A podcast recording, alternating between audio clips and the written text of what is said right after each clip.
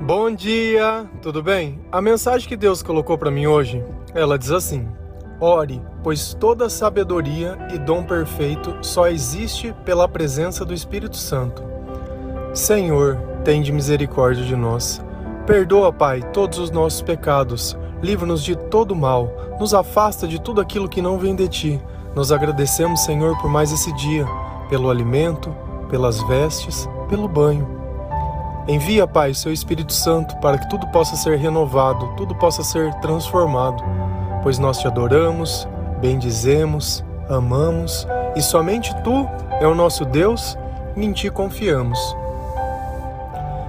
Eu não sei se todas as pessoas elas têm o real discernimento sobre o que a presença do Espírito Santo causa em nós. Não é uma questão simplesmente de fé, mas a presença dele ela pode ser sentida. Diferente daquilo que a gente imagina, a felicidade é justamente a presença do Espírito Santo. E como o mal ele tenta induzir a gente a sentir felicidade? Tirando a nossa vida. Poxa, mas como assim? Você acha que a bebida, que a droga, o remédio e tudo aquilo que altera o seu estado psicológico, ela serve para quê? Para tentar te induzir os sentimentos que somente Deus pode te dar. E para que serve a oração? É curioso quando a gente olha os filmes e vê as coisas, geralmente a gente nota que eles oram antes de uma refeição, como se Deus fosse simplesmente alguém que abençoa refeições. Grosseiramente se dizendo, essa é a imagem que eu tinha antes de eu conhecer mais a palavra de Deus e ao Senhor. Que Deus era aquilo que as pessoas agradeciam em algum dado momento e só. Né? Desconhecia totalmente a presença do Espírito Santo. E na verdade, para que o Espírito Santo ele esteja conosco, para que eu possa receber esses frutos do Espírito Santo, só tem um jeito de fazer isso: é orando. Orando. A oração serve para chamar o Espírito Santo para perto de nós, serve para que nós conversamos com Deus. Então, ainda que os meus olhos não vejam, o meu coração pode sentir a presença dele. E isso é instantâneo. A partir do momento que eu dirijo o meu coração ao Senhor, os meus pensamentos para Deus, o Espírito Santo está ali do nosso lado, já pronto e presente. É como se eu apertasse um interruptor de luz. Não existe quem, independente de quem aperta o botão, a luz acende. Se existir um botão, um interruptor, uma luz e tudo estiver funcionando, independente, pode ser a pior pessoa do mundo. Porque Jesus ele não está interessado em condenar as pessoas, mas que todos nós possamos nos salvar e nos purificar dos nossos maus caminhos. Então, às vezes é fácil quando a gente vê um filme de bruxo ou vê alguma coisa que eles fazem, abrem um livro, fazem uma abacadabra, uma feitiçaria e acontece alguma coisa. E nós deveríamos ter essa mesma ideia de quando a gente ora, porque quando a gente ora, a gente evoca o Espírito de Deus. E esse Espírito de Deus, Jesus nos deixou e ele chamou ele de consolador. Então, nos momentos mais difíceis, esse Espírito ele vai estar conosco para nos guiar, para nos direcionar, para abrir o nosso entendimento sobre a Bíblia, porque a Bíblia ela é um livro que o seu conteúdo ela está oculto, ele está sobre parábolas. Deus não quer que qualquer um tenha a sabedoria, mas só aqueles que estão com o Espírito Santo vão ter. Lá em Jó 32, versículo 8, a palavra do Senhor diz assim: Mas a verdade é que a idade não dá sabedoria a sabedoria vem quando o espírito do homem é inspirado pelo Deus Todo-Poderoso. Primeira coisa interessante e importante.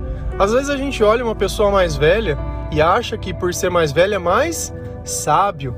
Deus deixou muito bem claro, o tempo, a idade, ela não traz sabedoria. Sabedoria é quando o Espírito de Deus, o Espírito Santo, ele inspira inspiração, quando ele influencia a vida daquela pessoa, aí sim a idade vai ter sentido. O tempo por si só não traz sabedoria. Você imagina que eu tenho uma vida inteira de maldade, o tempo todo eu só fiz coisas ruins. O que serve isso para Deus? Como eu posso usar que esses tempos que eu vivi foram de sabedoria, sendo que eu não conseguia distinguir o bem do mal? Então, uma coisa que a gente tem que entender. Eu tenho que respeitar os mais velhos, isso sim, mas nem tudo que uma pessoa mais velha diz é sábio. E isso não sou eu que estou dizendo, é a Bíblia. Então, a partir desse instante, a gente aprende uma coisa muito importante: que a sabedoria vem pela inspiração de Deus. E sabedoria é uma coisa que é diferente de inteligência. Eu posso ir numa escola, um professor me replicar meia dúzia de coisa num quadro, eu simplesmente aprendo a repetir o que ele faz e aí eu sou dito como uma pessoa inteligente. De repente me dão uma pegadinha, ah, você tem um barco que vai passar para outro lado e fica um animal do outro lado, não sei o quê. Ah, isso é ser inteligente. Misericórdia, né? Só que a sabedoria, diferente da inteligência, ela te ajuda a tomar boas decisões na sua vida a fazer coisas que você não vai se arrepender, a fazer coisas que você não vai se prejudicar. Salomão, quando ele Deus deu a oportunidade dele pedir o que ele quiser, ele pediu sabedoria para que ele pudesse governar o povo de Deus. E tem uma passagem que é que está na Bíblia, que ele diz que duas mulheres vieram para se apresentar para ele e elas tinham uma reclamação, dizendo que as duas tiveram filhas juntos, mas o bebê de uma morreu e a outra roubou. E Salomão olhou para elas e falou assim: Ah, tudo bem, então vamos fazer o seguinte: vamos dividir a criança no meio e cada uma fica com metade. E aí uma das mulheres disse: Olha, se for assim, pode deixar com ela a criança. Salomão concluiu que quem teve essa atitude era realmente a mãe da pessoa porque ela se importou com a vida da criança. A outra mulher não, simplesmente queria. Percebe que a sabedoria ela ensina a gente olhar além das circunstâncias. Ela ensina a gente a controlar o nosso espírito, a colocar as nossas metas, a fazer as coisas de uma forma que você vai sentir orgulho e lá na frente você vai olhar e falar: Nossa, eu fiz a coisa certa, valeu a pena eu abrir mão, valeu a pena eu ser obediente. É aquilo que não faz eu olhar para trás e pensar: Nossa, estou perdendo tempo. Ou quando uma pessoa parte, eu falo: Nossa, eu sinto saudade. Por quê? Porque você aproveitou ao máximo tudo. A única certeza que nós temos dessa vida é que nós vamos morrer um dia. Então nada mais sábio que eu amar as pessoas como se essas pessoas fossem a última vez. E aí sim eu tenho a plena convicção e a certeza que, ainda que ela vá antes de mim, eu vou logo após. Porque o céu é o lugar, o céu é o nosso destino, o céu é o nosso pensamento. Às vezes você está gastando tempo pensando nessa vida, gastando todo o teu entendimento, todo o teu recurso toda a sua inteligência e vivendo uma vida sem sabedoria, vivendo uma vida sem bons sentimentos, vivendo uma vida sem a presença do Espírito Santo, sem paz, sem alegria, sem motivação, sem sentido. E o que, que adianta viver essa vida? Lá em Eclesiásticos, Deus diz: Olha, a vida é simples, vocês é quem complicam. Lá também diz: o que adianta viver mil anos se não tiver um dia de felicidade? Qual é o sentido? Viraria um fardo, viraria algo totalmente ruim. Só que esse Espírito Santo, além de dar sabedoria, ele dá outras coisas para nós. O Espírito ele dá dons. E o que, que são dons?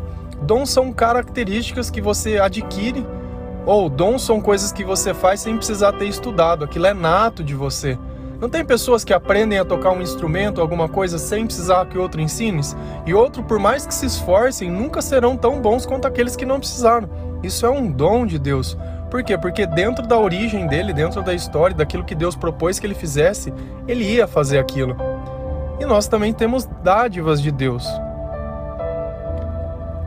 Se a gente ir lá em Tiago 1,17, a palavra diz assim: toda boa dádiva e todo dom perfeito vem do alto, descendo do Pai das luzes, que não muda como sombras inconstantes. Essa alusão como sombras inconstantes é bem interessante. Pensa que você está dentro de um quarto escuro e você acende uma vela. Acho que diversas pessoas já ficaram num, numa situação dessa. O que, que fica acontecendo com as sombras? Não dá uma impressão de movimento? Que aquela chama queimando, pela irregularidade dela, fica se movendo o tempo todo, aquele mover. Deus ele não tem essa oscilação. Deus, na presença dele, ele não vai ficar oscilando. Ah, ele merece? Não, ele não merece. Ah, não, ele faz. Não, não existe isso. Deus, ele não oscila. E os dons e as dádivas de Deus também não oscilam. Tudo aquilo que tiver no teu destino, que você tiver que fazer e se tiver que passar, você vai passar, ainda que você não tenha competência ou a capacitação da inteligência humana. Você simplesmente, ah, mas eu não fiz o curso, mas eu não fiz o negócio. Cara, isso é o de menos. Isso é o de menos, é nato seu, está em você. E esse dom é de Deus. E dessa forma nós conseguimos perceber que existe realmente um Espírito Santo, não só pelo que eu sinto, mas pelo que eu faço. Percebe que Deus ele é completo. Não é simplesmente um pensamento como muitos aqueles que não têm fé pensam. Ah, não, isso é um pensamento. Não, Jesus foi um filósofo. Não, Jesus foi um profeta. Não tem nada a ver com isso. Se eu posso sentir, ainda que eu não leia, vamos imaginar que você não saiba nada de Deus, nunca ter lido nada, nunca fez nada. O dia que você sentir a presença de Deus, você vai saber que ele estava lá. Tinha um amigo meu que a gente fazia academia junto e ele, com 18 anos também, igual eu, nunca tinha acreditado em nada, ido em igreja, frequentado nem nada. Mas ele foi na igreja com a gente, a gente fez uma vigília e a gente estava orando um pelo outro e ele recebeu a efusão do Espírito Santo. E e ele não tinha entendimento e ele não tinha sabedoria e não tinha nada, mas naquele instante ele orou com fé, pedindo para que Deus o curasse, para que Deus estivesse, para que Deus o perdoasse. E Deus assim o fez. Então já não vem o Espírito Santo, ele não vai fazer distinção do teu tempo de igreja, de nada. Ele vai olhar a tua vontade de ser melhor e a partir daquele dia a vida dessa pessoa ela se tornou outra vida. Esse encontro com Deus, nós que temos que proporcionar através da nossa oração, através da nossa vontade. E tudo aquilo que antes de Deus você não podia fazer, talvez faltasse sabedoria, talvez faltasse inteligência, talvez tudo era dificuldade, talvez a tua vida e a tua história sofrida, sabe, te pesavam demais, mas quando Deus chega, ele olha, você olha para trás com sabedoria e entende o porquê de cada coisa. A sabedoria ela dá esse poder a entender por que, que cada coisa não deu certo, simplesmente porque Deus não estava lá. É, é como se eu ficasse a vida inteira achando que um carro não anda porque eu nunca coloquei combustível nele. E aí eu acho que os carros não andam. Por quê? Porque eu não, nunca vi andando. Entende que às vezes certas coisas precisam estar no lugar certo para que tudo aconteça da forma que tem que acontecer. E às vezes você vai notar também que muitas pessoas têm dons que Deus deu, mas elas não entendem isso e usam esses dons para si próprio, para se promoverem, para fazerem, mas no final o que vocês acham que vai acontecer? E não é à toa que tantas vidas são ceifadas. Não é à toa que tantas pessoas vivem muitas vezes deprimidas. Não é à toa que muitas vezes vivem de forma descompensável. Por quê? Porque sem a presença de Deus, como eu posso ter algo perfeito? Ah, não, não vou errar. Claro que nós vamos errar. Não é esse o ponto. Essa perfeição do 100% o tempo todo ela não existe. Mas quando o Espírito Santo está conosco, naquele instante, ele não vai permitir que você peque. Por quê? Porque os teus pensamentos vão estar voltados para Deus. Se você notar, a gente só faz o que a gente pensa. Ninguém vive o pensamento tá lugar, o corpo está em outro. Não existe essa distinção, a menos que você esteja drogado. Porque de resto, a gente só sente o que pensa e só pensa no que a gente não aceita. Então esse é o ciclo. Se você aceitar as coisas que você não pode mudar, os teus pensamentos vão estar livres para pensar em outras coisas. Ou você pode ouvir o Espírito Santo e ele te dá sabedoria, e você buscar a palavra de Deus, e ele na presença dele, ele te dá entendimento e tudo aquilo que estava oculto. E tem uma coisa que é interessante também. Ainda que eu vá na palavra de Deus, busque os pontos principais e traduza para a linguagem de hoje, que é o que a gente faz nos áudios. As pessoas que não têm o Espírito, elas não conseguem aceitar essas coisas. Elas ficam ouvindo e questionando. Não, não, não, não, não, não, não, não, não. Por quê? Porque falta entendimento, falta sabedoria. Ela vai tentar usar a razão dela. E para Deus, não existe razão. A sabedoria de Deus é loucura para esse mundo. Então, se a gente tentar usar as coisas que a gente aprende na escola, aprende com outras pessoas e aprende no mundo para entender Deus, não vamos entender nada. Principalmente o amor. Porque o nosso amor, ele é egoísta. O nosso amor é o meu amor, é o meu filho, é a minha família, é o meu emprego. E o de Deus é nosso, é o Pai nosso. Né? Deus ele pensa no todo, nós pensamos em nós. Essa é a diferença. Quando o Espírito Santo vem, nós pensamos de forma diferente. Nós sentimos que nós fazemos parte de algo maior, de algo mais eterno. E nós vamos defender realmente aquilo que a gente acredita, porque o Espírito Santo ele tem características que são todos iguais. Quando a gente lê a Bíblia e nota alguns profetas, ou nota Paulo, nota o comportamento que Jesus tinha em alguns momentos, aquele é o comportamento do Espírito Santo. Se as pessoas, quando elas estão influenciadas pelo Espírito Santo, é assim que ela vai ter. Não vai sentir medo, vai ter coragem, vai defender o Senhor. E defender o Senhor não quer dizer que eu vá empunhar uma espada para brigar com outra pessoa, mas quer dizer que com as palavras certas, ditas com sabedoria. Quer mais sabedoria que cada vez que Jesus conversava com os mestres da lei e eles não conseguiam entender da onde vinha esse conhecimento, da onde vinha essa sabedoria. Até em dado momento que as pessoas começaram a abandonar Jesus, Jesus pergunta para Pedro: Você vai me abandonar também? E Pedro diz: Olha, mestre, Onde nós vamos ouvir palavras de sabedoria, palavras de vida eterna, se não ser do Senhor? E é justamente isso. O mundo, ele às vezes pode dar um aspecto de que as coisas são sábias, principalmente esses coaches que tentam te motivar a ser melhor. A motivação dele, sabe qual que é? Pegar o teu dinheiro. Porque se ele fosse tão bom quanto ele diz que é, ele tava com a vida ganha. É como um professor de faculdade de administração que quer te ensinar a administrar, mas ele não tem nada para administrar. Como eu posso ensinar sucesso se eu não tenho para mim? Como eu vendo ao outro aquilo que eu não consigo para mim mesmo? Tem algo de errado nisso. E às vezes é tão sedutor que a gente se engana quando a gente coloca o sonho na frente da, da nossa sabedoria.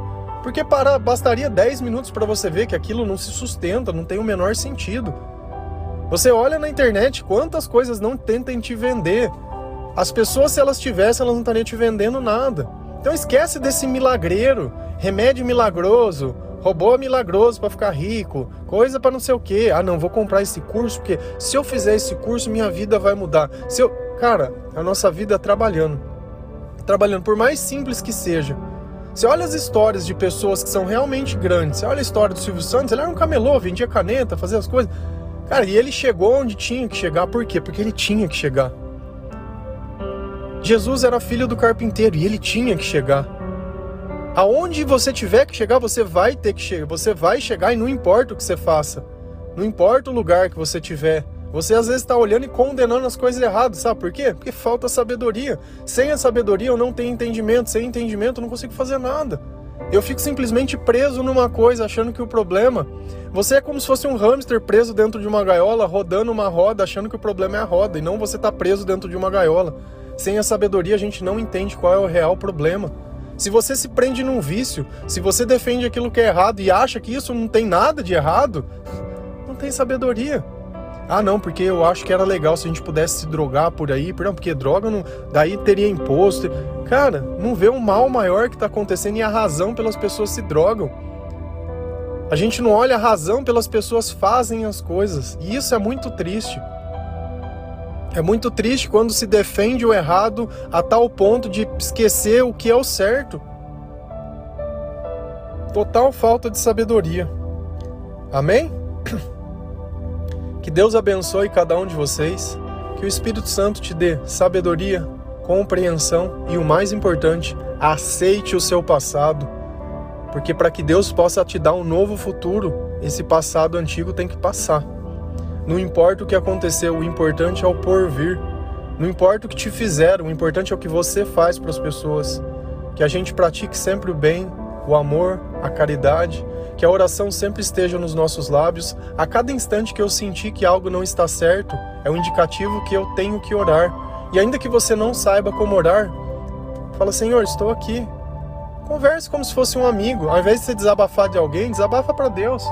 Fala para Deus. E mais, Pratique aquilo que Deus ensina: o perdão,